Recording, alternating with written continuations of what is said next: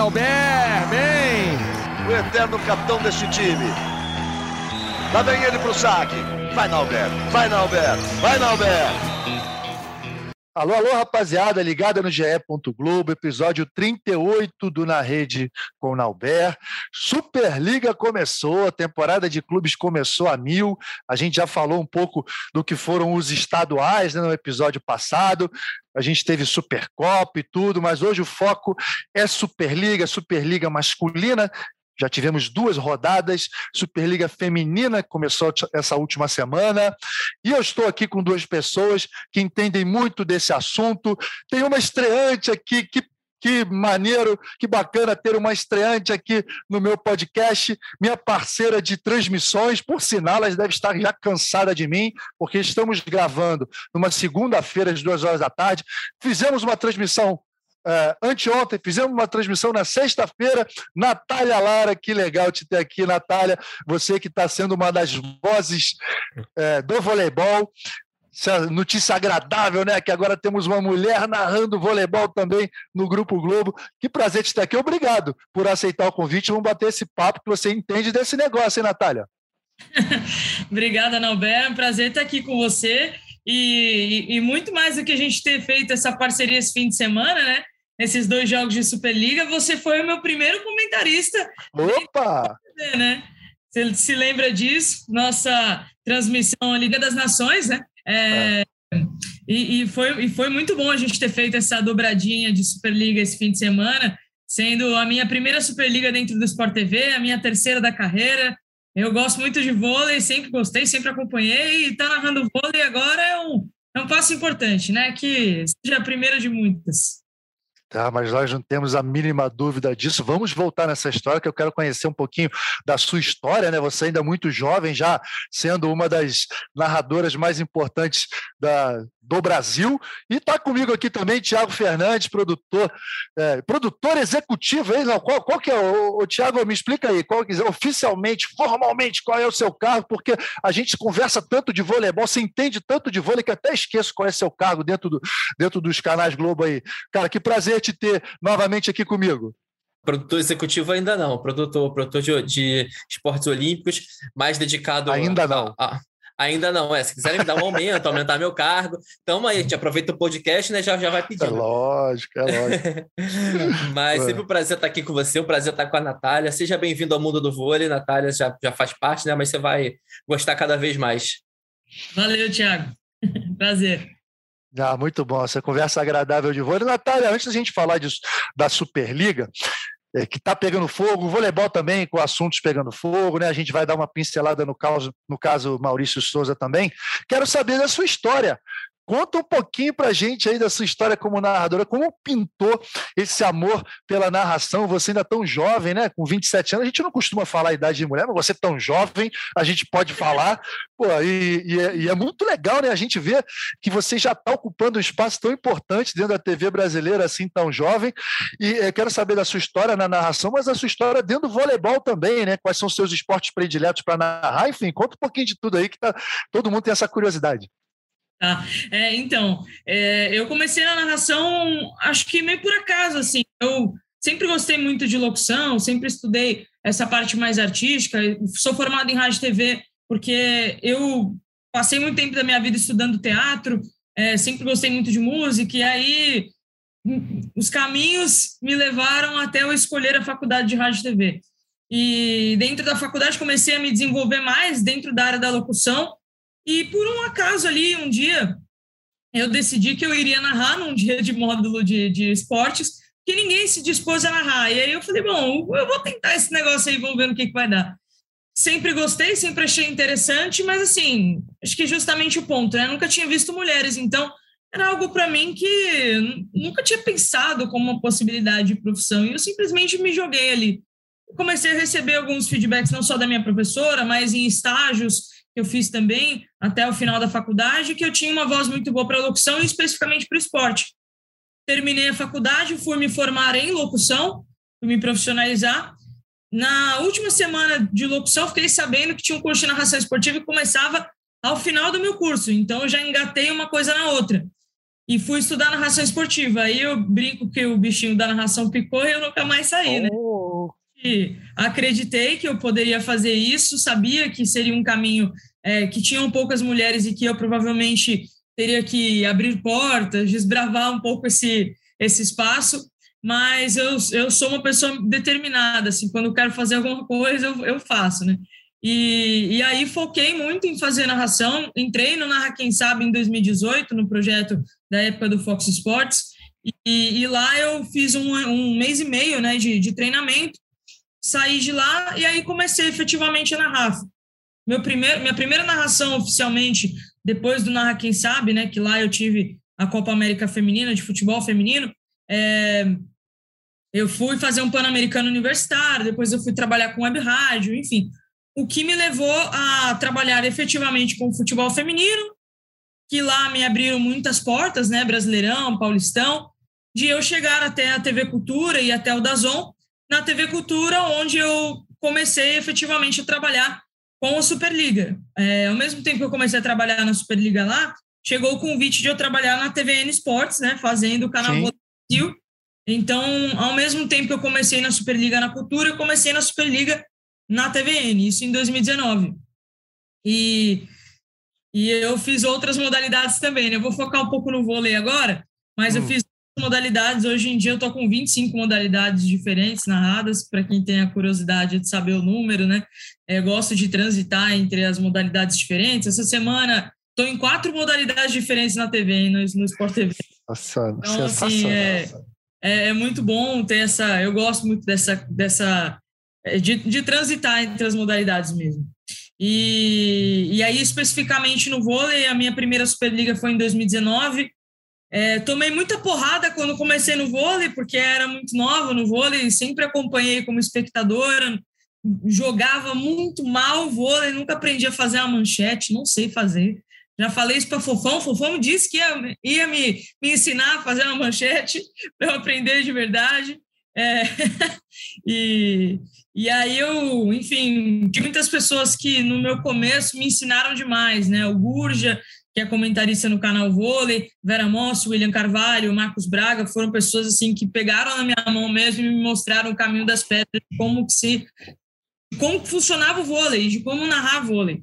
E, e aí eu daí para frente foi só alegria, né? Comecei a transmitir a Superliga em 2019, temporada 2019-2020 Aí, na temporada 2020 e 2021, também continuei é, pela TVN Esportes, né, pelo canal Vôlei Brasil, e nisso eu já estava vivendo outro momento dentro é, da minha carreira como narradora. Comecei o ano de 2021 é, na, no canal Vôlei Brasil, simultaneamente com que eu entrei na ESPN, e fiquei pouco tempo na ESPN até que eu tive um, um destaque grande lá, principalmente por conta da NBA. É, uhum e o que fez é, chegar o convite, né, pela, pela, pelo Grupo Globo, e agora estamos aí nessa primeira, nessa primeira temporada de Superliga aqui. Tentei fazer um resumão, né, Beto? Pô, não, mas sensacional, cara. Tão nova assim, já com essa história tão grande, né? Diz aí, Tiago, como é agradável, né, cara? E assim, a receptividade tem sido maravilhosa e, e, e, como é agradável a gente ver, a gente ter uma narradora mulher, uma narradora que está totalmente ambientada com o nosso esporte voleibol, o voleibol que, que é um esporte que, que, que é receptivo, receptivo a, a essas novidades, né? É, e a Natália já marcando aí uma, uma presença importante. E, Tiago, tenho certeza que você vai concordar comigo. Haja coragem, né, cara? Haja coragem, né, no mundo que a gente está vivendo, assim, dela, ó, me joguei, fui determinada, estou é, aí desbravando, e a gente sabe que o caminho para pro, os desbravadores, no caso, para as desbravadoras, né, no caso dela, é sempre o um caminho mais difícil, né? O que, que você acha aí? Cara, a gente não passa por isso, né? A gente acompanha, a gente tenta né, dar força para elas que estão que vindo. Eu acho importantíssimo a Natália tá, tá aí narrando com a gente. Acho que demorou muito, na realidade, a gente ter uma, uma mulher narrando vôlei. Acho que, acho que o esporte tem tantas mulheres, que a gente tem, tem tantos ídolos mulheres, né? Assim como nós temos homens, mas assim, por que não ter na narração, assim como a gente já tem comentando? Então é ótimo ter a Natália com a gente.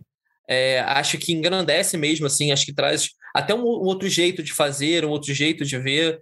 E o vôlei é isso, né? O vôlei é agregar, vamos agregando cada vez mais juntos, cada vez mais, mais legal. Agora, eu tenho uma reclamação a fazer com você, Norberto, porque você sempre que você me convida, é ou com a Natália, ou com o Bruno Souza, ou, com... ou seja, sempre alguém que tem uma voz muito maneira e eu. Então, fica um pouco discrepante aqui. Oh.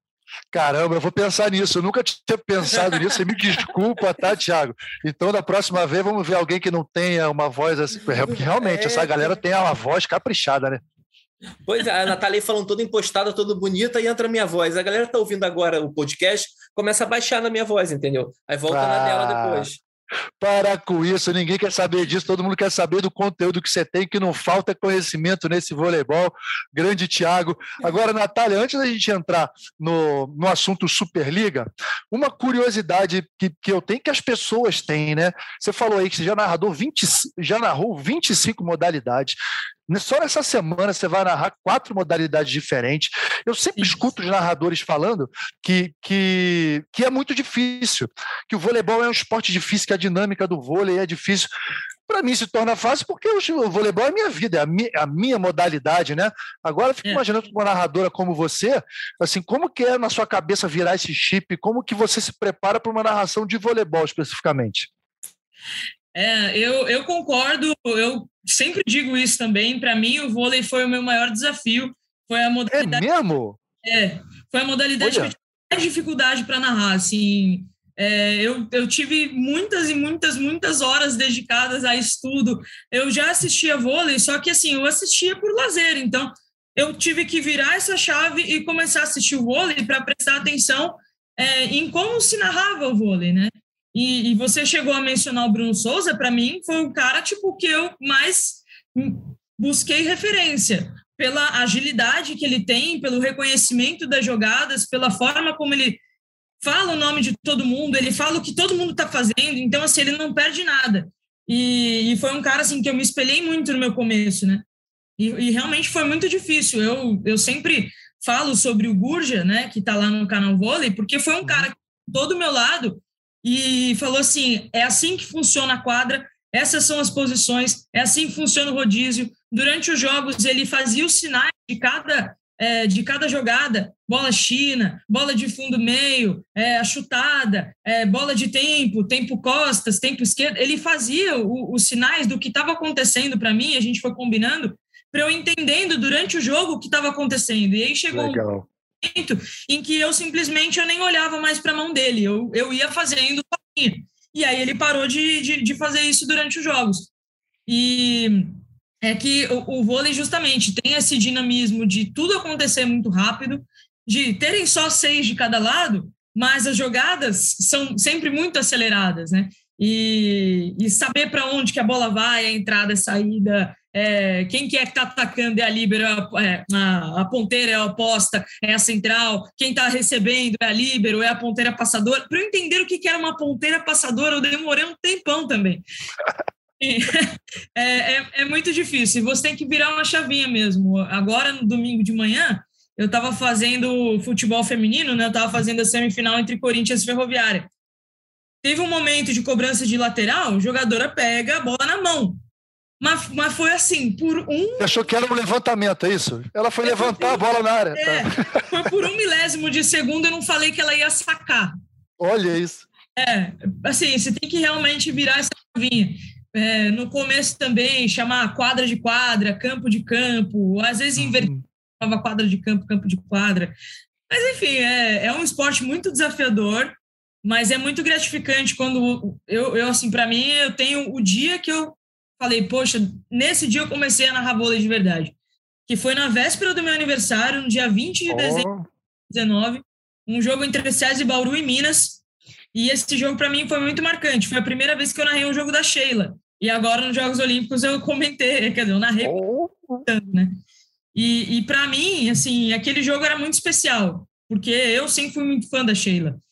E saber que ela estaria em quadra me fez triplicar o meu esforço para aquele jogo. E aí, quando eu terminei o jogo, eu estava justamente com o Gurdinha no dia. Eu falei, Gurdinha, aprendi a narrar vôlei. Hoje foi o dia. Então, assim, é, é muito gratificante.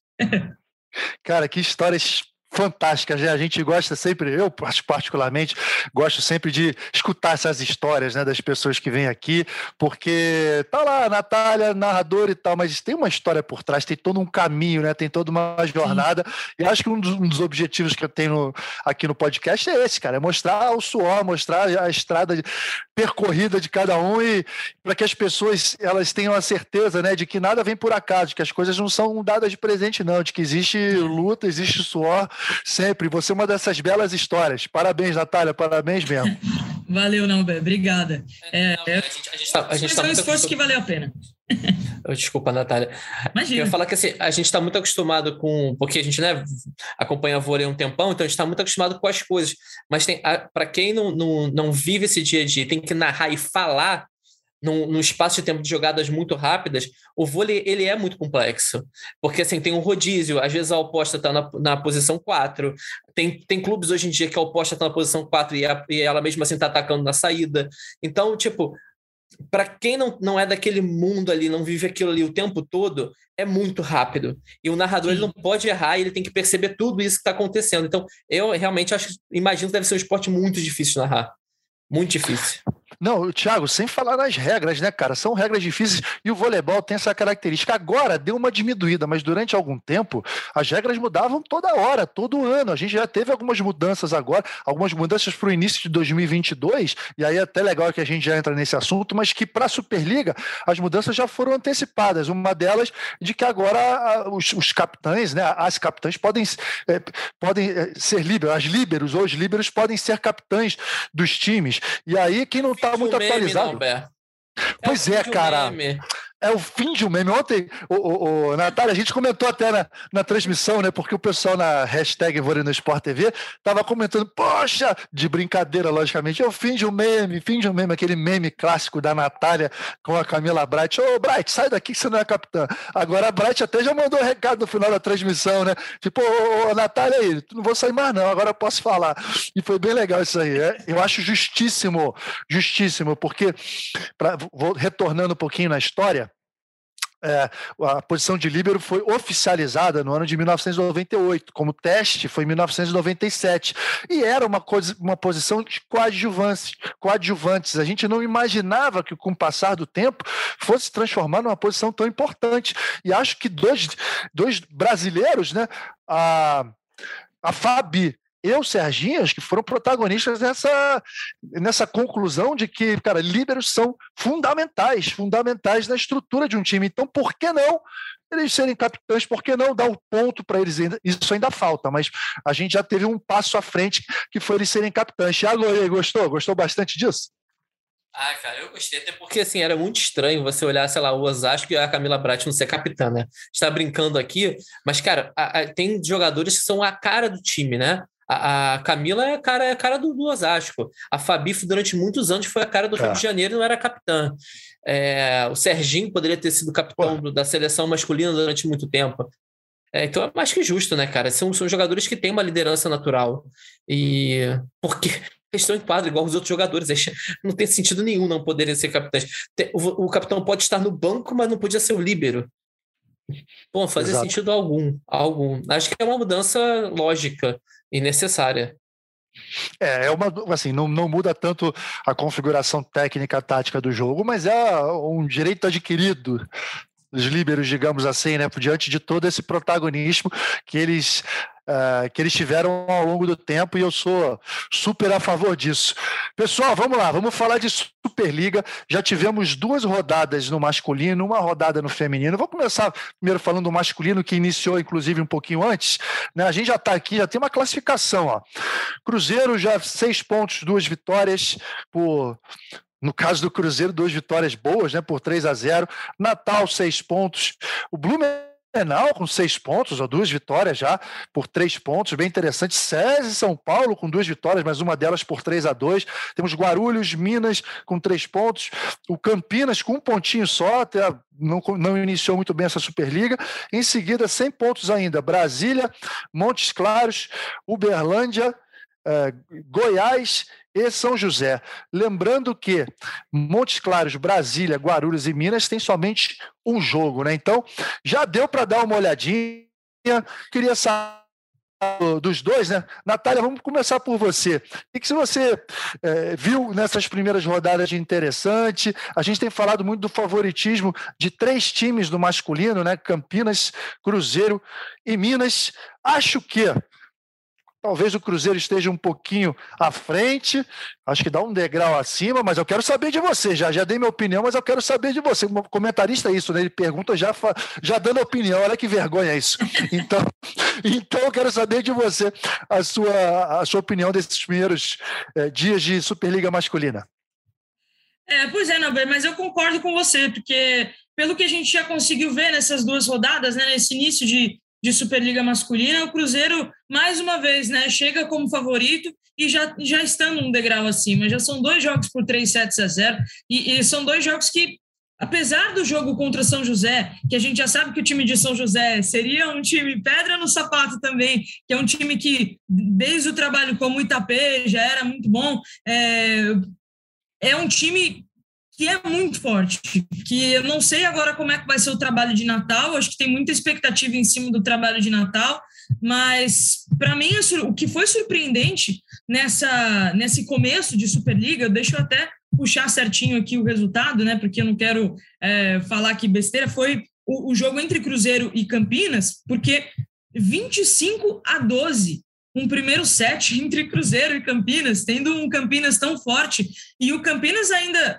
perdeu por 3 sets a 2 no jogo contra o César de São Paulo, que eu estava assistindo esse jogo, e assim, eu estava muito nervosa, ansiosa com aquele jogo, porque é um jogo que parecia que não ia acabar e super disputado, e o Darlan fazendo um jogaço com dois pontos, dois aces, que ele leva o jogo para o tie-break.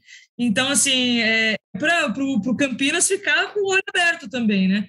Mas, mas me foi muito surpreendente. E eu concordo com você. Acho que o Cruzeiro, mais uma vez, ele já, já tem dois pezinhos à frente do restante das equipes. Mas é só o começo da Superliga, né? A gente sabe que essa hegemonia de Minas ainda existe, não só no masculino, mas no feminino também. Então, é, vamos ver como é que as equipes se, se reforçaram para essa temporada para tentar beliscar títulos para fora desse do polo de Minas Gerais. É, pois é, pô, você falou super bem. Campinas realmente deu essa, esses primeiros jogos. Eu acho que tem muito a ver com a ausência do Gonzalez, né? Que é uma um baita levantador. O Cristiano até tem jogado bem, mas a gente sabe o quanto a figura de um levantador, ele é um símbolo desse time, pode trazer de, de desfalque, né? Mas, é, Thiago, é, a gente fica sempre aquela expectativa, cara, de uma surpresa, né? Porque o vôlei é um esporte que, na maioria das vezes, a gente fala dos favoritos e esse favorito, esse, esse favoritismo se confirma. A gente gosta de surpresa, né, cara? A gente gosta de, de, de coisas novas novas. Quem desses times aí, qual desses times no masculino você acha que pode surpreender, que pode de repente chega. Pode ser um Itapetininga da temporada passada, né? Que conseguiu chegar a uma semifinal. Até agora não consegui identificar, não. O Natal realmente perdeu com essa mudança, perdeu aquele favoritismo que tinha no passado, mas já está com duas vitórias. E aí, no resto, eu estou olhando, ainda não consegui identificar, não. Vi um passo à frente aí, Guarulhos chegou na final do Paulista. A gente sempre fica de olho em Blumenau, né? Uberlândia, Montes Claros, que ano passado fizeram bem. Mas assim, a princípio, qual a sua opinião em relação a isso? Tem algum?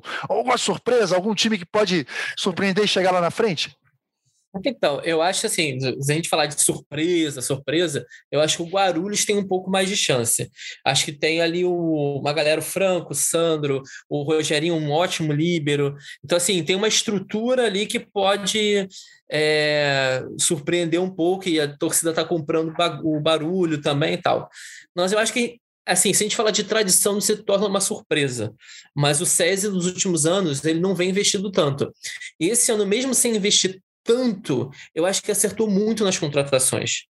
Eu acho que ele manteve o Darlan, trouxe o Giga, é, o Éder, que é um jogador experiente ali para o meio de rede. Então, assim, é um, um, um, time que, se você fosse olhar os últimos anos, você falava, ah, não está chegando, não está chegando. E esse ano e isso já ficou meio claro ali quando jogando contra, contra o Campinas, tanto no Paulista quanto no agora na estreia. Acho que é um time que não é, não tá, mesmo se os três favoritos, não é um time que a gente considera favorito para o título, mas é um time que tá, que assim, na minha opinião, tá azeitado. Contratou bem e pode render. Surpreendeu a vocês o fato do Murilo estar ter depois de tanto tempo ter voltado a jogar como ponteiro, a mim surpreendeu. Ele é um jogador que já tem uma certa idade e, e viu o Murilo em uma, em uma boa condição, né? Mas a gente sabe, não é fácil jogar nessa posição uma Superliga inteira. O Anderson vai ter que fazer essa gestão, né? De uma forma muito inteligente, inclusive dessa condição física do Murilo. Foi uma, foi uma notícia surpresa, surpreendentemente positiva para vocês? Ah, eu, eu, sinceramente, eu tô até caçando aqui que dia que foi, porque eu fiz um jogo do SESI agora no começo do ano e eu fui ao ginásio do SESI é, narrar esse jogo pelo canal Vôlei Brasil na época e foi um jogo que o Murilo já jogou de ponteiro e ele jogou de ponteiro passador aquele dia. Agora, ah. nesse, nesse, jogo é, contra Campinas, eu vi ele atacando várias bolas, e assim, atacando muito bem, diga-se de passagem. Aquele dia que eu fui até o ginásio do SESI narrar esse jogo, eu cheguei até a perguntar para ele como é que estava o cotovelo dele, se ele estava conseguindo jogar bem, como é que como é que ele estava se sentindo. E ali eu lembro que na época ele chegou a falar para mim, ele falou, cara, eu tô assim testando, né, uhum. testando, vendo se dá certo. Às vezes eu volto a líbero, às vezes eu volto a ponteiro. Então para mim não foi exatamente uma surpresa porque aquele dia específico eu não estou conseguindo achar. Eu estou aqui caçando que dia que foi. Se eu conseguir, se eu conseguir achar é, eu vou falar exatamente que dia foi, mas é, até contra quem, porque eu queria muito lembrar, inclusive que foi um jogo que eu falei do Darlan, o Darlan aquele dia também arregaçou, mas gosto de ver o Murilo voltando a jogar de ponteiro, espero que ele consiga se manter. Achei, achei, olha só, estava caçando aqui enquanto falava, foi Boa. contra Itapê. E esse jogo foi um jogaço, esse jogo foi para tie break e o Murilo foi um dos, um dos destaques do jogo e jogando como ponteiro, voltando a jogar como ponteiro naquele dia especificamente. Cara, que, que, que boa notícia, né? E para mostrar também, né? Tudo, tudo deixa uma mensagem positiva, né? A gente gosta de ser otimista e sempre levar positividade. Cara, ele tem 40 anos, mas está aí, está jogando, né? É, é, mais um sinal de que a longevidade no voleibol está chegando cada vez mais de uma forma forte, jogadores se cuidando, se preparando. Hoje em dia, o cara com 33, 35 anos, ah, tá veterano. Veterano nada, tem ainda um, um, bom, terreno, né? um bom terreno pela frente. Queria só deixar a observação Desculpa. Diga, é, tem... manda, Thiago. Não, tem uma Você que manda aqui. Tem uma questão aí também de expectativa, né? O Murilo já foi o melhor do mundo, já, já ganhou o prêmio de melhor do mundo e tal. Ele não vai ser mais esse jogador de melhor do mundo, mas o cara joga pra caramba.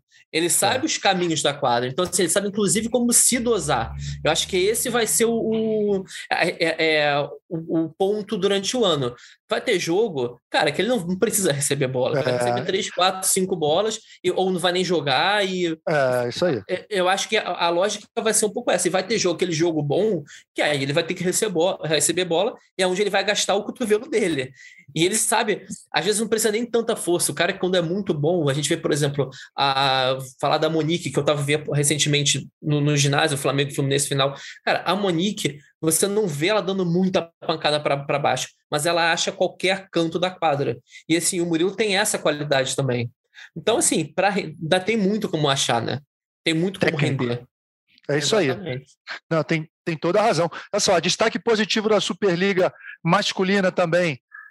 Goiás, né? Meu querido Dante, meu querido amigo Dante, como gestor do time de Goiás, o estado de Goiás estreando na Superliga e o estado do Rio Grande do Norte, né? Quer dizer, o time de, de Natal, que a gente sabe que tem essa vaga aí que foi herdada do Taubaté, o projeto foi para lá, mas são dois estados novos. A gente está tão acostumado só Rio, São Paulo, Minas, Rio Grande do Sul, esporadicamente Paraná, outro, outros estados, está aí outros dois novos estados chegando. E a gente espera que isso possa se ampliar. A gente sabe o quanto é difícil o time do Nordeste se manter, né?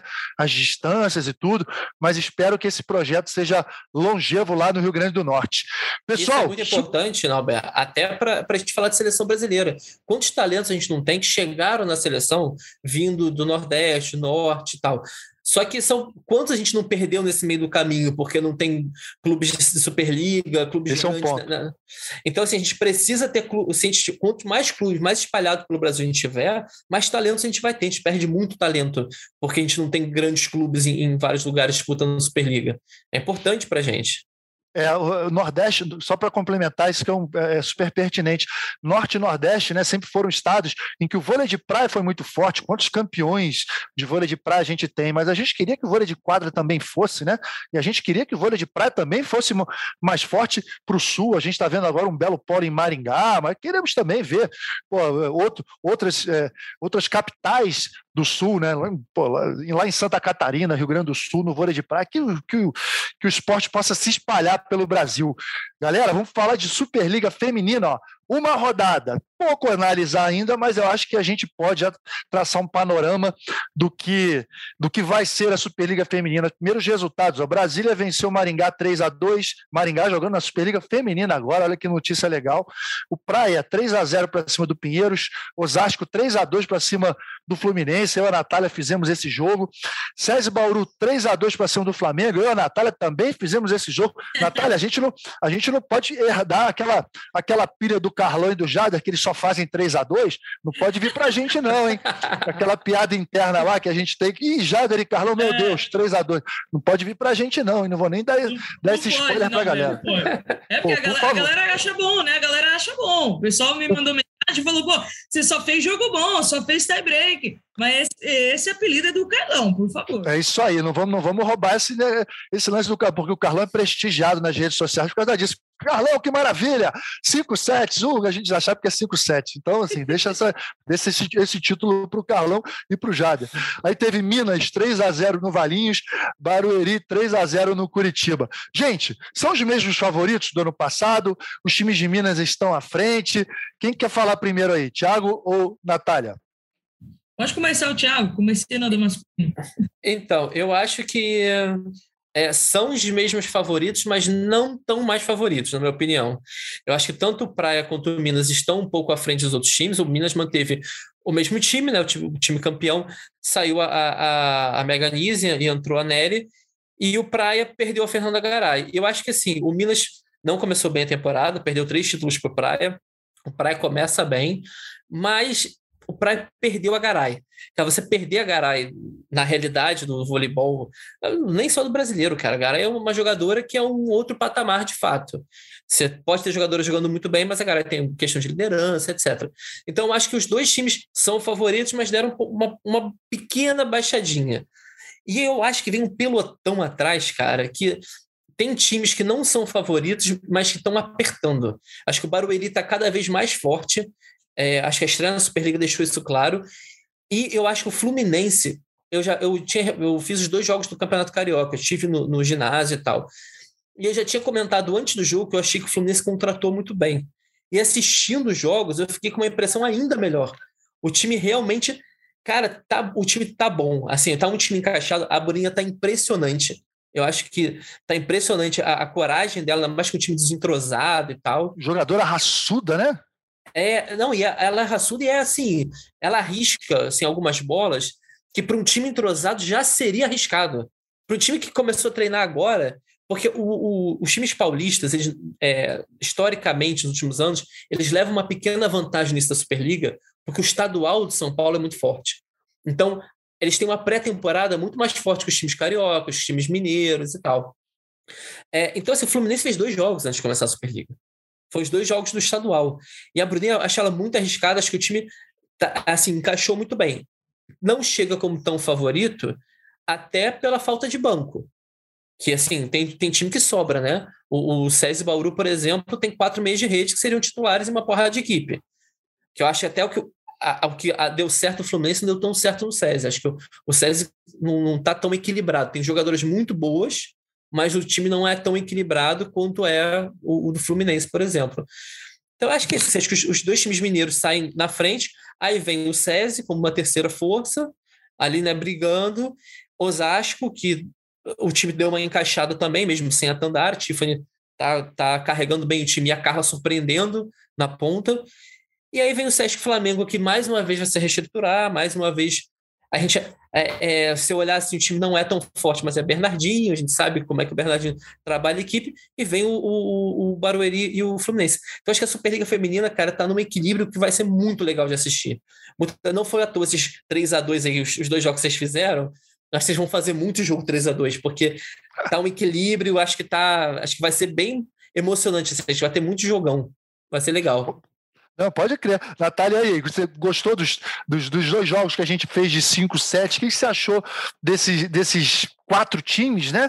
Osasco, Fluminense, César Bauru, Flamengo. Pelo menos são quatro times que o Thiago citou aqui, que são quatro times importantes nessa disputa. Eu gostei muito dos jogos. O que, que você achou, assim, de uma, de uma forma geral, desses jogos e, e dos outros times né, que podem vir a se destacar na Superliga Feminina? É, eu concordo muito com, com tudo que o Thiago falou. Também vejo os mesmos times que são possibilidade de surpreender muito, né? O Barueri e o Fluminense. A gente falando sobre o nosso jogo, a Bruninha, antes do jogo começar, tivemos a entrevista feita com ela, né? Que a, a Lívia, que estava com a gente na transmissão, a Lívia Laranjeira fez, e ela falou, ela falou assim, não, porque nós nos montamos, o time foi montado muito bem e nós estamos vindo para essa Superliga para surpreender para brigar pra, pela parte de cima, para brigar pelos time, com os times que são favoritos, e o Fluminense demonstrou justamente isso. É claro que enfrentar logo de cara, né, um Osasco, um time que é tão tradicional, com a volta da torcida, com todo aquele clima que a gente conseguiu é, perceber durante o jogo, e com um dia iluminado da Tiffany, que foi por muito pouco, né, Nalbera? A gente estava até falando durante a transmissão, pô, que legal que seria se ela quebrasse o recorde logo de cara ficou por dois pontos dela não igualar, por três dela não quebrar, né? Se não me engano, foram 37 pontos que a Tiffany fez é, nesse jogo do, do Osasco. E, e, até quero muito saber o que, que o Luiz Omar vai fazer daqui para frente. A gente espera que quando a Tandara volte, é, que seja muito em breve. Eu, eu sim, eu estou muito curiosa para saber o que, que ele vai fazer, se ele vai realmente manter a ideia dele de colocar a Tiffany de ponteira passadora, algo que eu particularmente prefiro a Tiffany atacando próximo da rede, não tanto de ponteira passadora, e, e se ele vai manter ela de oposta, se elas vão brigar por posição, eu, eu quero muito saber como vai fazer esse negócio aí. Mas achei interessante a atuação também da Bruna Moraes, para mim é um super destaque do Fluminense, uma pena que ela teve aquela lesão no final do jogo, até ela brincou, né, falou que precisava se benzer, mas, assim, uma jogadoraça, a Gabi Cândido, também impressionante quanto ela cresce temporada atrás de temporada. Agora, falando do César Bauru e do Flamengo, concordo também com o Thiago. Acho que o César Bauru tem muitas jogadoras de muita qualidade, mas vimos um jogo entre as duas equipes, né, Nalbeck? A gente teve uma quantidade de erros assim exorbitante. É lógico que é a primeira rodada da Superliga, não, não dá para a gente desconsiderar. O Bauru jogou o Campeonato Paulista, mas ficou duas semanas só treinando. O Sesc Flamengo só jogou o Campeonato Carioca. Então, é óbvio que é a primeira rodada da Superliga, não dá para a gente cobrar demais. Mas a gente viu um jogo com muitos erros. Acho que isso vai ser uma coisa que as duas equipes vão ter que trabalhar muito. Eu vejo o Bauru também, cada temporada crescendo, querendo chegar e querendo encher o saco das equipes, das equipes mineiras, né? Tanto do Praia quanto do Minas é, e o Sesc Flamengo também torço muito para que esse time se encaixe. Gostei demais da Sabrina e acho que a Juma é uma das melhores levantadoras que a gente tem no Brasil atualmente. Bom, vocês dois já falaram praticamente tudo da Superliga Feminina, fizeram uma geral aí de todos os times, de, de tudo que a gente já pode né, prever, mesmo com tão poucos jogos jogados, mesmo com só uma primeira rodada, mas só assim, fazendo algumas observações, né? O Praia se destacou demais nesse início de temporada, ganhou o Mineiro, ganhou a Supercopa, ganhou o Sul-Americano. São títulos importantes, mas a gente sabe que o principal objetivo da temporada para todo mundo é, é a Superliga. Vão ter que eles têm que saber que a preparação tem que ser feita lá para frente. Paulo Couco é experiente, sabe disso, né? É um dos times que certamente vai é, lutar né, com, todo, com todos os outros times e vai ser bastante favorito. Mas não vai ser tão mole assim, não, porque o Minas não foi um adversário à altura, não sei se vocês vão concordar, por causa do problema de Covid que teve. É um time que tenho certeza que vai crescer, mas vai crescer demais nesse restante de competição. E aí depois tem Sérgio Bauru, beleza, grande elenco, precisa né, dar um salto, que até hoje a gente não viu eles dando um salto de qualidade, chegando a uma final de Superliga, está faltando. Sesc Flamengo, acho que pela primeira vez, assim, talvez até pelo investimento, eles é, não montaram um time com grandes estrelas, mas montaram um time com algumas apostas, né? Com algumas apostas de jogadoras de outros times um pouco menores, retornando com algumas de mais experientes. Acho que está sempre na briga. Fluminense sendo um time bastante interessante. Quem mais? Osasco, que acho que a Natália falou o ponto, né? Bom, eu queria escutar até o, o Thiago sobre isso. A questão da Tandara. É, eu gosto, assim como a Natália, eu gosto mais da Tiffany jogando como aposta. Nunca gostei dela jogando como ponteira. Acho que ela se perde um pouco no ataque por causa da responsabilidade que ela acaba assumindo no passe. A Tandara já jogou como ponteira. Eu gostei quando ela jogou como ponteira. Faz bastante tempo, mas eu gostei. Eu lembro até de uma Superliga que elas venceram, que o Osasco venceu, né? Tinha aquela americana, como é que é o nome dela? Hooker, jogava como aposta e a Tandara jogou como ponteira, ganharam a final por 3 a 0 enfim. É, e, e, era a Fabiola, inclusive, a levantadora do Osasco naquela época. Não sei. A princípio, eu pensaria também na possibilidade da Tandara voltando, a gente não sabe quando voltar, ela botando, ela indo de ponteira passadora. Né? Aí talvez seja uma solução, porque realmente é um desperdício ter, ser, ter Tiffany e Tandara no mesmo time e uma delas ficar no banco, né? O que, que você acha, Thiago? Eu acho que a Tiffany ela foi contratada para jogar de ponteira. Mas eu concordo Foi, né? com, você, com, vocês dois. Acho que a Tiffany ela rende muito mais jogando de oposta. A última vez que a Tandara jogou de ponta, se eu não me engano, foi no pré-olímpico, que a Lorene estava jogando muito bem. Bem lembrado. E a Tandara jogou de Uberlândia. ponta. Em Uberlândia, exatamente. E a Tandara jogou de ponta, e aí o Brasil se classificou, aquele jogo contra a República Dominicana e tal. É, a Tandara sabe jogar de ponta. A questão é, a Tandara vai querer jogar de ponta? Porque existe também uma questão de desgaste físico, e aí, né, você sabe muito bem disso. O, o ponteiro, ele é um jogador que ele tem múltipla função, há um desgaste físico muito maior dele. E eu não sei se a Tandara vai, vai aceitar Pode falar. Parêntese, pode falar. Thiago. Você tem toda a razão nisso que você está falando. Por isso que ponteiros, passadores, ponteiras, passadoras têm que ganhar o dobro que todos os outros. tem que ter os melhores contratos disparados. Ih, polêmica, polêmica. Não, é tudo brincadeira, gente, é tudo brincadeira, tá? Não, mas, mas realmente fato... tem esse desgaste físico, fala aí. Não, tem desgaste físico, porque assim, além do passe, o óbvio que todo mundo defende, mas o ponteiro sempre tem uma responsabilidade maior de garantir mais a defesa do que o oposto. Então, assim, resta saber se a Tandara toparia, se.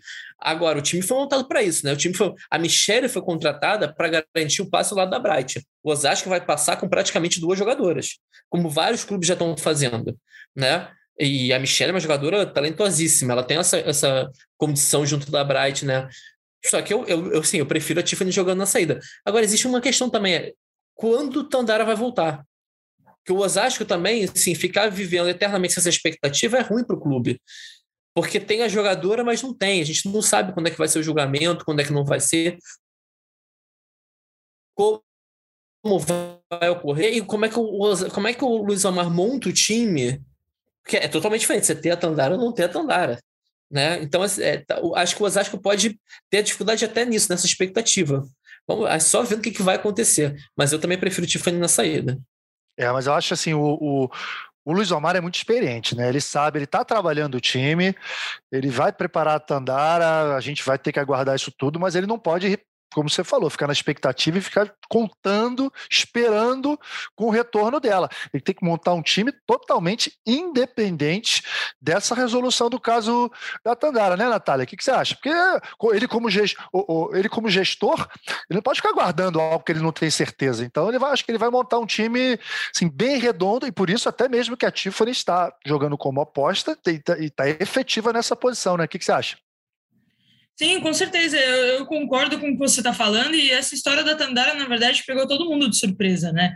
É, lá nos Jogos Olímpicos, o, a seleção também contando. Uma, com...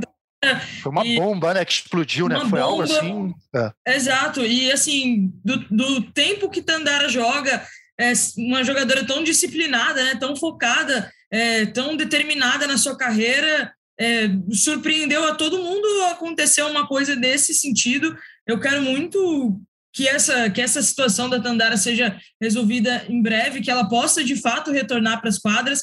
É, mas é isso, assim, não dá para não dá para o time do Osasco ficar aguardando, som, somente aguardando, tem que montar um time com o que tem agora, tem que aproveitar essa fase espetacular que a Tiffany está, porque ela claramente dá conta de um jogo em que ela precisa fazer 37 pontos, e vimos, né, Nauber, falamos durante, durante a transmissão sobre isso, que a Tiffany ela não só dá conta de, de fazer um jogo onde ela é a maior pontuadora, onde ela é a bola de segurança, onde ela é a jogadora que busca essa responsabilidade, que recebe essa responsabilidade, mas é uma jogadora que tem uma visão de jogo muito interessante, que quando ela está muito marcada na paralela, ela vai para a diagonal e ela acha o melhor lugar para atacar na diagonal. Quando ela vê que a bola forçada não está funcionando, ela começa a trabalhar com outros tipos de recurso.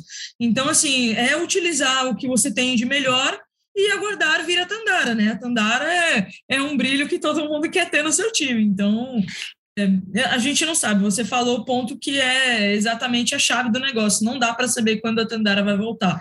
É, quanto tempo vai demorar um tipo de trâmite desse? ainda tem um, um detalhe é, que, sobre a Tandara jogar na ponta, que é o seguinte: ela vai voltar totalmente fora de ritmo. A gente não sabe quando ela volta e quando voltar, ela vai voltar com falta de ritmo. 70, 80, 90% dos jogadores, quando voltam com a falta de ritmo, o principal é, fundamento que perde é o passe. Então, assim, vai ter essa, é, vai ter essa dificuldade extra aí de será que é, eu prefiro a Tiffany na saída, mas será que a Tandara vai estar com ritmo é, para jogar na ponta passando? É, várias questões nesse caso. Tiago já jogou voleibol, e Tiago, diz aí. Porra, cara, eu era ponteiro passador, meu irmão. Isso é realmente verdade, porque assim, o passe talvez seja um dos fundamentos, o fundamento mais mental mais mental. E por mais que você treine, você está ali treinando, treinando, treinando, na hora do jogo é diferente. É diferente. Então existe, lógico, que o treinamento, a repetição do treinamento é muito importante, mas você precisa de ritmo. E o ritmo, a confiança, você vai pegar jogando, né? Então, é, para encaixar tudo que você fez no treinamento e a confiança que vem da cabeça, você precisa realmente de tempo. É, gostei dessa, Thiago? Gostei dessa, gostei desse comentário teu aí. Aí, Natália, o cara sabe das coisas. Tu era ponteiro passado passador nas peladas aí? Fala para mim aí. Eu era levantador, eu não tinha, não tinha talento para passar, não. Para defender até tinha, mas eu, eu era levantador. Muito bom. Agora, gente, não, ser... só fazer um manda, adendo. manda ver. É, eu acho que é importante só a gente falar, né, justamente sobre o que o Thiago acabou de dizer, a Tandara, por ela estar tá passando por esse, por esse processo, né, é, por toda essa averiguação desse caso de doping que foi justamente uma surpresa para todo mundo, é, a Tandara não pode nem treinar, ela não pode é. ser flagrada treinando com muito bem na lembrado. quadra da esquina da, da, da, casa dela. Ela não pode ser flagrada treinando. Então, assim, é, existe o vôlei é um, é um, é um esporte coletivo e um esporte de, de condicionamento físico. Então, é, isso é um ponto muito importante do como que a, do, do, de qual forma que a Tandera vai voltar quando voltar para o Osasco. Isso é muito verdade, porque por mais que ela esteja bem fisicamente, por mais que ela pegue a bola e fique lá jogando na parede de casa dela, que isso aí, né? Não tem como ninguém pedir, ela tá dentro da casa dela. São as distâncias, a quadra. Ela, jogar, as atletas de voleibol elas precisam da quadra, né? Para dinâmica de espaço, é, ritmo, isso tudo, nossa, faz muita diferença. Eu lembro das vezes em que eu, por, algum, por alguma lesão, tive que ficar afastado durante muito tempo, quando você entra numa quadra, aquilo parece um, um maracanã, cara, de tão grande. Você fica até meio estranho, assim, se sente diferente. Mas é aos pouquinhos vai pegando a velocidade da bola, vai pegando os reflexos novamente. Isso aí é só no dia a dia. Realmente, comentário super pertinente. Gente, para a gente encerrar essa Superliga Feminina, eu tô olhando, eu tô olhando aqui os times. Estou olhando aqui os, os times da Superliga e vamos ver se vocês concordam comigo. Porque, mais uma vez, eu falo, eu sou comentarista, mas eu já pergunto dando opinião. Olha que absurdo. Que, olha que absurdo. Olha só. Eu estou vendo Curitiba, o Valinhos, o Maringá e o Brasília um pouco atrás de todos os outros times teria já eh, na Superliga Feminina, a gente, a gente poderia falar que já existem os oito favoritos para chegarem aos playoffs, e aí a gente está falando de Praia, Pinheiros, Osasco, Fluminense, SESI Bauru, Sesc Flamengo, Minas e Barueri. O que, que vocês acham? Eu, eu, eu me decepcionei assim com o Curitiba, que tomou um 3 a 0 de Barueri, com dois sets que não conseguiu nem chegar a 10, né? É, é, diferente do Curitiba da temporada passada. Acho que Valinhos vindo da Superliga B também, vi contra o Minas, acho difícil pensar em playoff. Brasília e Maringá já foi um jogo mais equilibrado, mas eu também acho que quando encontrar esses outros times vão ficar um pouquinho atrás. Vocês têm essa mesma impressão que eu? Tiago, diz aí. É, eu acho que é por aí. O Nauber, acho que na real, assim, a gente tem um grupo de sete, né? Que eu tiraria o Pinheiros desse grupo que você falou. Acho que esses, esses sete vão estar no, no, nos playoffs. E eu acho que a gente, difícil a gente até saber a posição, porque tem muito equilíbrio aí. E acho que o Pinheiros é o favoritaço para a oitava vaga. Acho que tem um grupo de sete, o Pinheiros atrás desse, desse grupo, claro que pode surpreender, mas atrás desse grupo depois vem esses quatro. Esses quatro vão tentar, de alguma forma, brigar com o Pinheiros tentar pegar essa oitava vaga aí. Mas acho que é um pouco por aí que você falou mesmo. E Natália? É, eu, eu, particularmente, gosto bastante desse elenco do Brasília. É, já, já transmiti alguns jogos do Brasília até a temporada passada, né? E é um time que eu acho que pode brigar por essa oitava vaga. É, tem a Edna, que é, foi, inclusive, né, a, a Viva Vôlei né, do primeiro jogo do Brasília. É, tem a Ariane, que eu gosto muito, que é uma jogadora muito boa. Eu estava eu tava até relembrando aqui qual é o elenco. Tem Lia, tem Ana Cristina. É, enfim, tem, tem alguns nomes aqui, é, Paquiardi, a Ju Paz, tem a Sara. É, é um time que tem muito potencial, assim. Eu, eu quero aguardar ainda para ver como que o Brasília vai é, fazer essa temporada da Superliga, porque, como o Thiago falou, né, o Pinheiros é o candidato a brigar pela oitava vaga. Eu acho que, mais uma vez, quem vai brigar com o Pinheiros pela sua oitava vaga vai ser o Brasília. Eu acho que vai chegar a final e vai ficar aquela disputa ponto a ponto, jogo a jogo, confronto direto. Eu acho que essa oitava vaga vai. O negócio vai pegar fogo ali entre os dois, é a minha aposta. Pô, vocês estão brilhando, vocês estão brilhando, porque eu, eu, dei um resumão, mas acho que o Thiago ele, ele foi pontual. Realmente, é, essa oitava vaga, né? Talvez o Pinheiros e a Natália ainda completou, foi melhor ainda, porque esse elenco do Brasília, comandado pelo Rogério Portela, que é um cara experiente, né? um, um técnico bastante experiente, um cara bom, é, talvez essa briga aí pela oitava, quem sabe esses times não possam surpreender. A gente está sempre em busca de surpresas, né, gente? De surpresas positivas. E aí, para gente, antes da gente encerrar, né?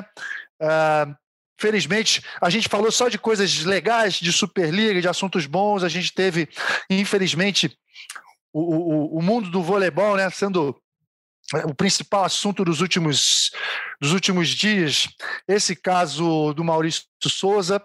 É, acho que aqui é um espaço democrático, eu quero escutar vocês, né? Falar o que vocês acreditam é, desde que essa bomba explodiu, porque a, a Natália usou essa expressão até um pouquinho tempo atrás, né, sobre a questão da Tandara lá na Olimpíada, e a, foi uma bomba que explodiu realmente. É, isso tudo que aconteceu, a repercussão gigantesca. É, era, era muito importante que a gente tivesse muita tranquilidade, muita responsabilidade a gente foi muito procurado, eu fui muito procurado, dá uma opinião, dá uma declaração, não sei o quê, e eu confesso que eu evitei, principalmente nesses primeiros dias, porque a gente sabe que está todo mundo ali de olho, né? É, por uma, alguma palavra errada, por alguma declaração equivocada, por alguma coisa que você possa né, criar mais polêmica ainda. E, enfim, mas acho que agora a gente já pode conversar. É, antes de passar para vocês, né? Só para que as pessoas entendam.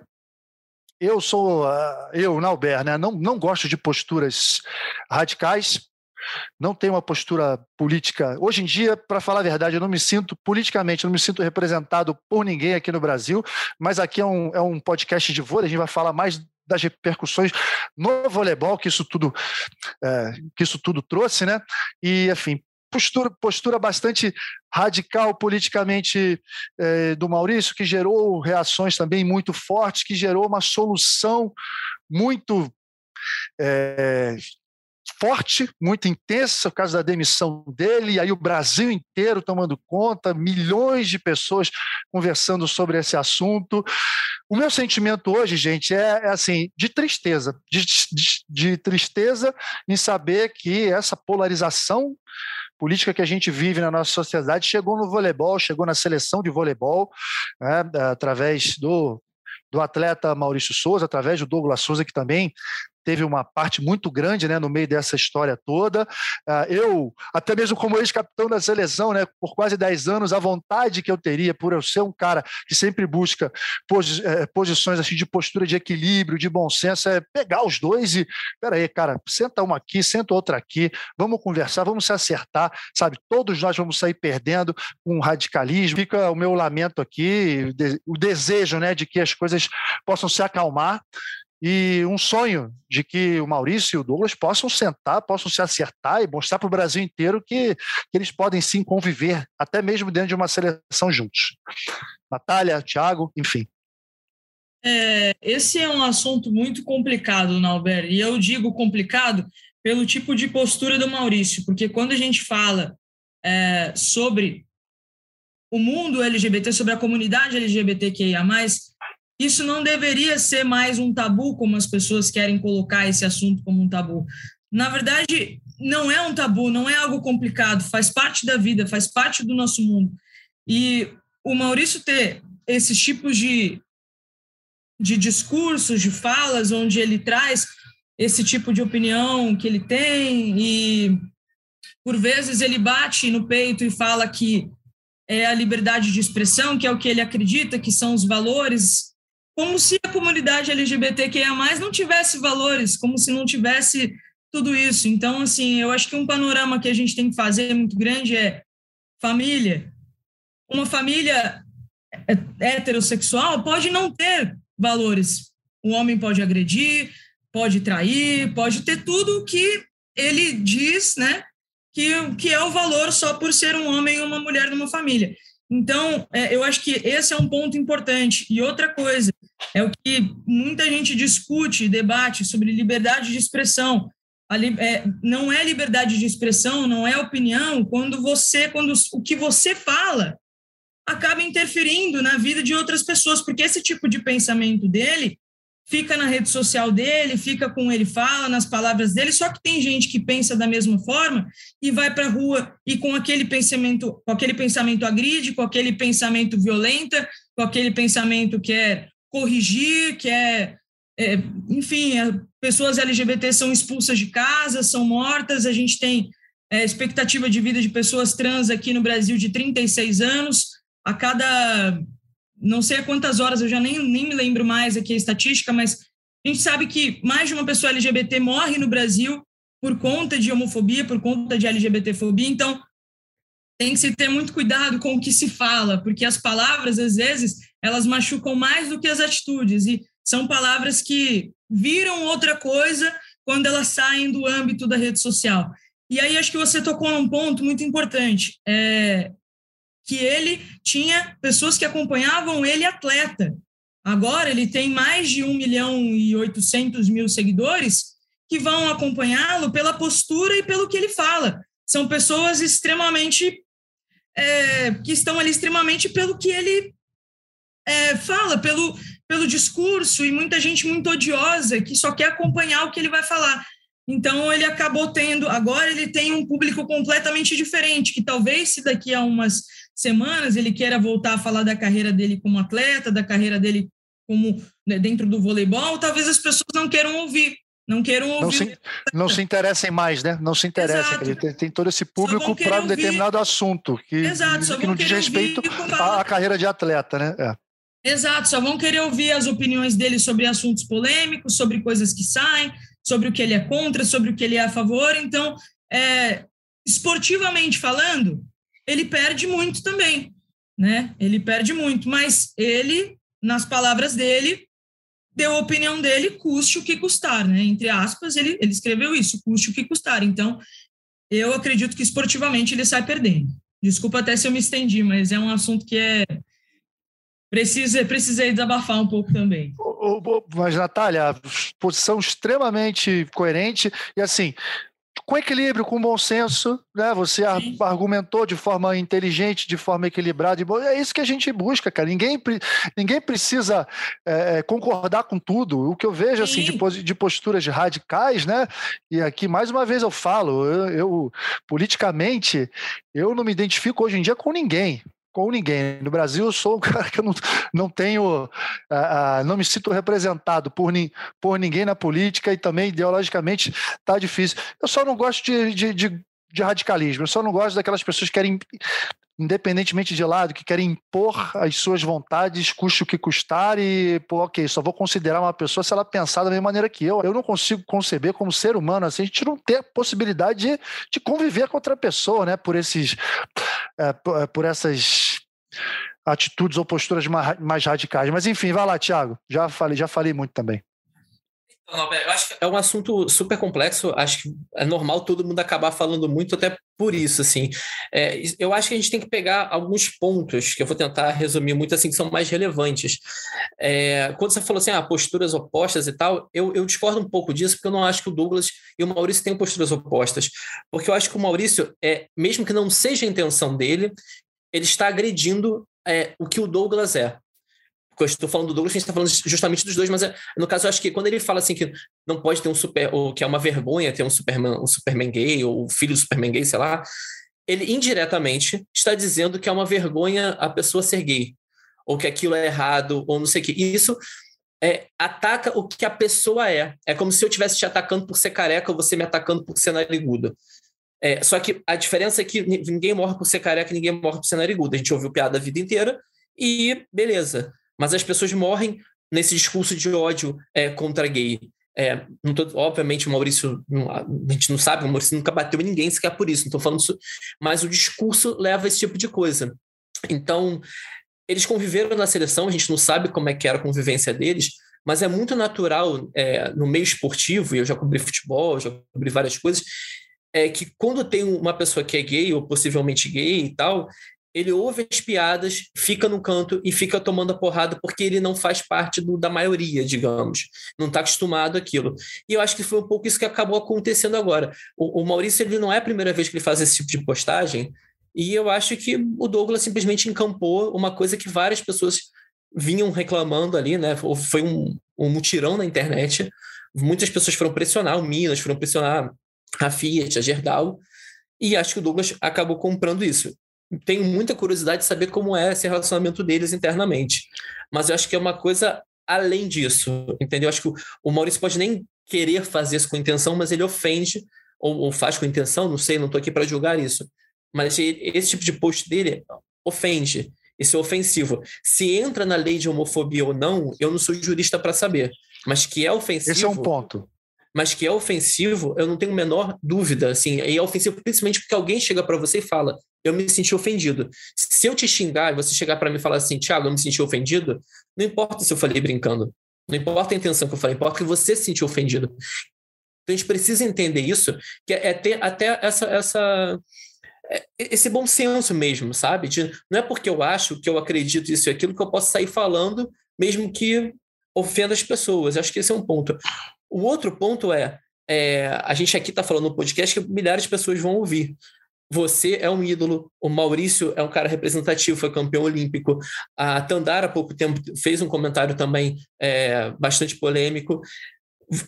São pessoas que têm uma representatividade muito grande. Tudo que vocês falam reverbera demais tem muito mais peso do que uma pessoa comum. Então, tem que ter essa responsabilidade essa história, sou campeão olímpico, é, você, você ganha muito status, digamos assim, porque você mereceu, você fez muita coisa para chegar lá, mas você ganha também essa responsabilidade. Agora você carrega isso, você não pode sair falando sem pensar, né? Vamos parar, pensar e tal. Então, o que o Maurício fez ou faz, né, seguidamente, ele tá falando para muita gente. É diferente do cara da esquina tá ali comentando. É, e, e, e, a diferença de opinião, de, de, liberdade de opinião e ofensa, ela é muito grande. Ela é muito grande. A gente tem, tem que saber disso. Liberdade de opinião, por exemplo, eu vou chegar aqui eu vou dar minha opinião agora. Eu acho que o Maurício jogou muito em 2016 não jogou nada em 2020. Isso é opinião. Eu não estou atacando ele, estou dando minha opinião sobre o jogo dele. Você pode concordar, discordar, ele pode concordar, discordar de uhum. mim. mas eu não estou atacando a pessoa dele, a essência dele, o que ele é em momento algum. Então, isso é liberdade de opinião. Se eu começar a, a, a, atacar ele, o que ele é, dizer que é errado ele ser isso, ser aquilo, isso deixou de ser liberdade de opinião e passou a ser passivo de processo, qualquer processo, inclusive por injúria, calúnia, etc. Então, a gente precisa definir isso e ter mais responsabilidade mesmo com as coisas que a gente fala e com o que a gente faz mesmo. Desculpa, agora fui eu que falei muito. Não, cara, eu acho assim super pertinente. Você tocou em alguns pontos interessantes, né? Quer dizer, nenhum de nós, nós não somos juristas, né, para saber se ali teve ou não crime de homofobia. Mais uma vez eu falo, quer dizer, a postura política dele ficou bem definida. Só para a gente ter uma ideia, sei lá, das últimas 10, das 15, 10, 15 postagens que ele fez, pouquíssimo voleibol, né? O tempo inteiro ali para uma militância política é, muito forte. E essa foi uma opção dele, uma opção radical que gerou reações que, gerou reações radicais, inclusive do companheiro de seleção dele, que levou a uma a uma demissão que, a princípio, eu olho e falo, cara, é desproporcional, mas a gente não sabe o que, que houve ali, quais foram as conversas, quais foram as reuniões. No primeiro dia ele foi afastado, aí no segundo ele foi demitido, a gente não sabe. Outra coisa que pouca gente falou também, questão contratual. Eu sempre assinei contratos em que eu tinha um código de conduta para evitar assuntos polêmicos, evitar política. Eu não sei se ele assinou um contrato assim ou não. Enfim, tem várias questões aí que ficam difíceis até para a gente opinar. Então, já que tem tanto tantas vertentes, tantas coisas envolvidas, prefiro ficar somente com o meu sentimento de tristeza, né? de lamentar que o Minas não vai poder contar com um grande jogador e de que o Minas, que é um grande clube, tá, teve que tomar uma decisão dessa, né? que tem os sócios reclamando, outros que foram de acordo, uma polêmica, um festival de, de horrores que acho que o, no, o nosso voleibol não precisava nesse momento. Quero ver o nosso voleibol novamente como destaque na, na internet, como destaque nas páginas, pelas medalhas, pelos, pelos ouros olímpicos, pelos campeonatos mundiais e assim por diante, certo? Não, Enfim, só um fato... me, me permita um, um adendo. Lógico.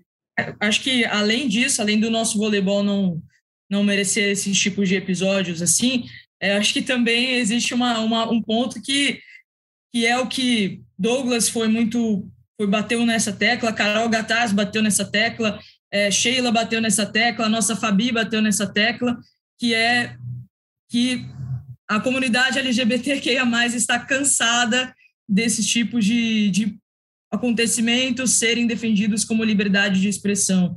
É, e, e, mais do que isso, a comunidade LGBTQIA+, também não merece mais que esses tipos de opinião é, sejam reverberadas com tanta força. Eu só queria deixar esse adendo também, porque é importante da gente falar.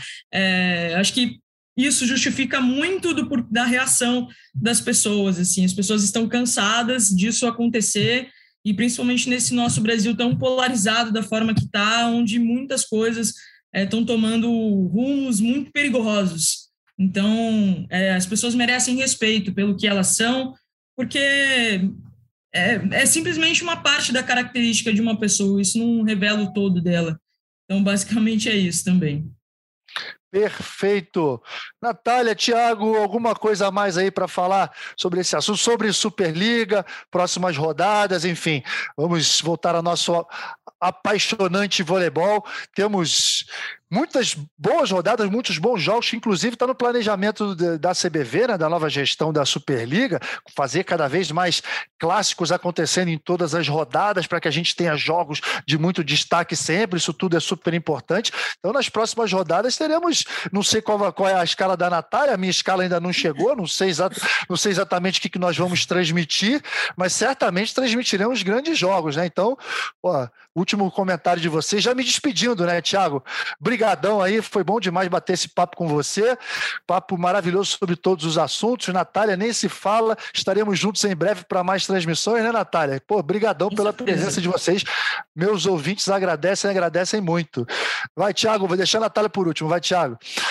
Só queria agradecer, Albert, e lembrando que quando vocês estiverem no jogo vai ser 3 a 2 então a galera que estiver ouvindo o podcast já sabe que vai ser joga, jogão em 3 a 2 Tá tudo é, certo. cara, Natália, não vamos levar, porque. Ó, legal, legal fazer jogo de 3 a 2 mas vamos. Será que esse, esse título vai passar pra gente? Vai sair do Carlão do Jader? Vai passar pra gente? Ai, ai, ai.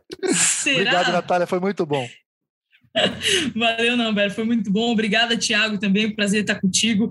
E espero que estejamos aí juntos muito em breve. E passar aqui, meu próximo jogo de Superliga é agora nesse sábado. Eu estou pela primeira vez com a nossa Fabi, olha só. Vamos fazer oh, uma. Beleza. Estaremos em Curitiba e Campinas, em Curitiba e Pinheiros. Falávamos de times que vão brigar, que tão, terão brigas interessantes. Acho que esse jogo aí vai dar um caldo bom também. Então fica o convite para acompanhar e sempre que precisar, no aberto à disposição. Muito bom. Não, deixa eu me refazer aqui, ó. Não, chegou minha escala sim, acabei de olhar. Pô, tô no sapatinho essa semana nos comentários, só tem o jogo no domingo agora, Natal e César. Outro jogo bom, hein? Superliga uhum. Masculina. Jogo bom, jogo que promete. Certamente 3 a 2 é certo. Não sei quem é que vai estar comigo na narração, mas eu tô achando que o título do Carlão vai pro meu lado. Beleza, gente? Valeu, obrigadão, pessoal dos meus ouvintes, obrigado. A minha equipe aqui no podcast, por Maurício deu uma força aqui, Queca, Rafael, valeu. E até o próximo episódio, pessoal. Tchau, tchau. Albert, bem! O eterno capitão deste time. Lá vem ele pro saque. Vai, Nalber, vai, Nalber, vai, Nalber.